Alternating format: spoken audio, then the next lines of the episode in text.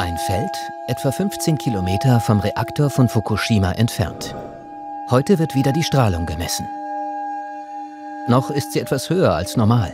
0,3 Mikrosievert pro Stunde, aber deutlich niedriger als vor zehn Jahren. Landwirt Kiyoshige Sugiyuchi wusste lange Zeit nicht, wie es nach der Reaktorkatastrophe weitergehen sollte.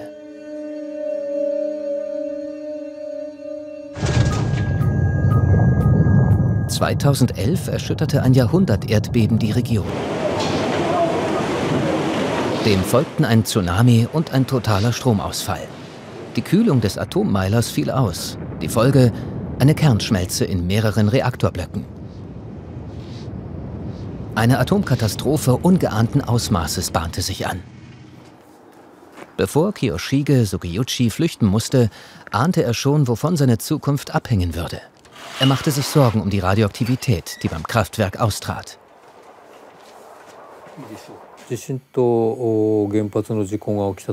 Als das Erdbeben und das Reaktorunglück passierten, hatte ich die Vorstellung, dass die Richtung des Windes entscheidend sein wird.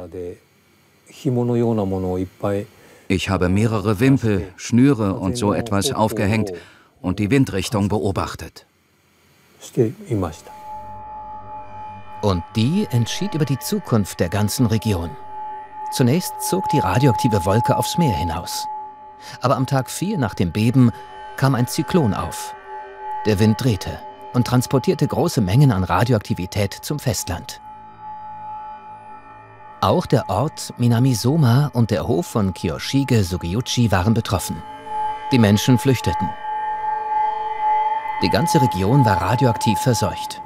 20 Kilometer rund um das Kraftwerk wurden zur unbewohnbaren Zone. Die Menschen durften danach nur noch tagsüber für einige Stunden in ihre Häuser zurück. Schon damals schlossen sich Bewohner aus Minamisoma zu einer Gruppe zusammen, die bis heute noch aktiv ist. Ihr Name? Todo Kedori, die Hoffnungsbringer. Ihre wichtigste Frage damals? Würden sie je wieder in ihre Heimat zurückkehren können? Sie beschlossen, die Radioaktivität auf ihren Feldern selbst zu messen. Denn den offiziellen Messwerten vertrauten sie nicht. Ich will die Fakten wissen. Ich will die Wahrheit wissen. Wie ist die Strahlenbelastung wirklich? Das wollte ich unbedingt herausfinden. Deshalb habe ich mich hier freiwillig gemeldet.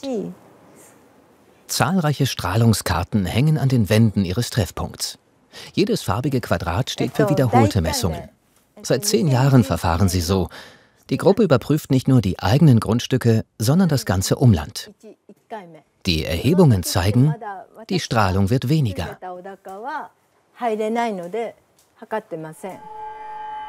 Im Auftrag der Regierung wurden seit 2012 im Umland des Kraftwerks große Teile der verstrahlten Region dekontaminiert. Nach und nach kamen dann auch Randgebiete der Sperrzone und der größte Teil von Minamisoma dazu. Bis 2019 säuberten Arbeiter mit großem Aufwand Häuser und Mauern vom radioaktiven Cäsiumstaub.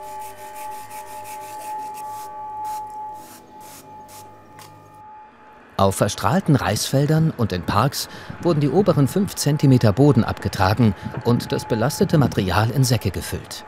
Insgesamt 14 Millionen Kubikmeter. Alles lagerte über Jahre in der Region. Nun werden die Säcke nach und nach verladen und zu riesigen zentralen Deponien in der Umgebung des zerstörten Reaktorkomplexes gebracht.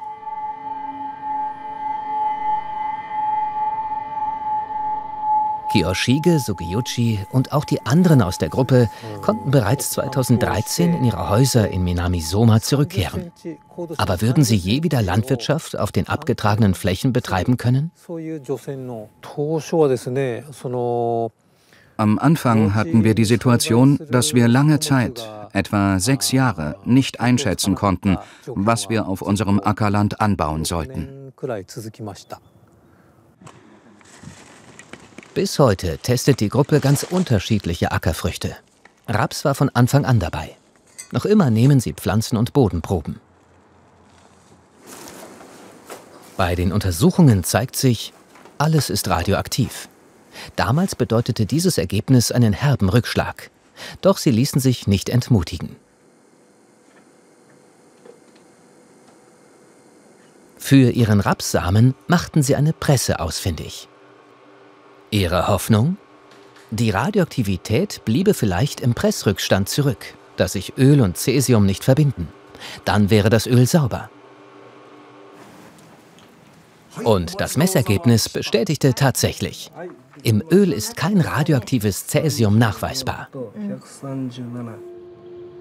Das war ein besonderer Moment für die Todo Kedori-Gruppe und der Neubeginn der Landwirtschaft im Minami-Soma. Inzwischen haben sie ihre eigene Rapspresse. Und nach und nach konnten sie, auch mit Hilfe von Spenden, eine ganze Produktionsanlage aufbauen. Das Projekt der Todo Kedori, der Hoffnungsbringer, macht auch anderen in der Region Mut. Ihr Rapsöl verkaufen sie im eigenen Laden und in Geschäften in der Region. Und es hat einen besonderen Namen, der an den Moment erinnert, als sie feststellten, dass ihr Öl rückstandsfrei ist. Wir haben das als Gabe des Himmels aufgefasst und daher auch der Name des Öls. Dieser Augenblick ist immer noch lebendig in meinem Herzen. Ich hatte das starke Gefühl, dass es ein wirklich großes Geschenk war.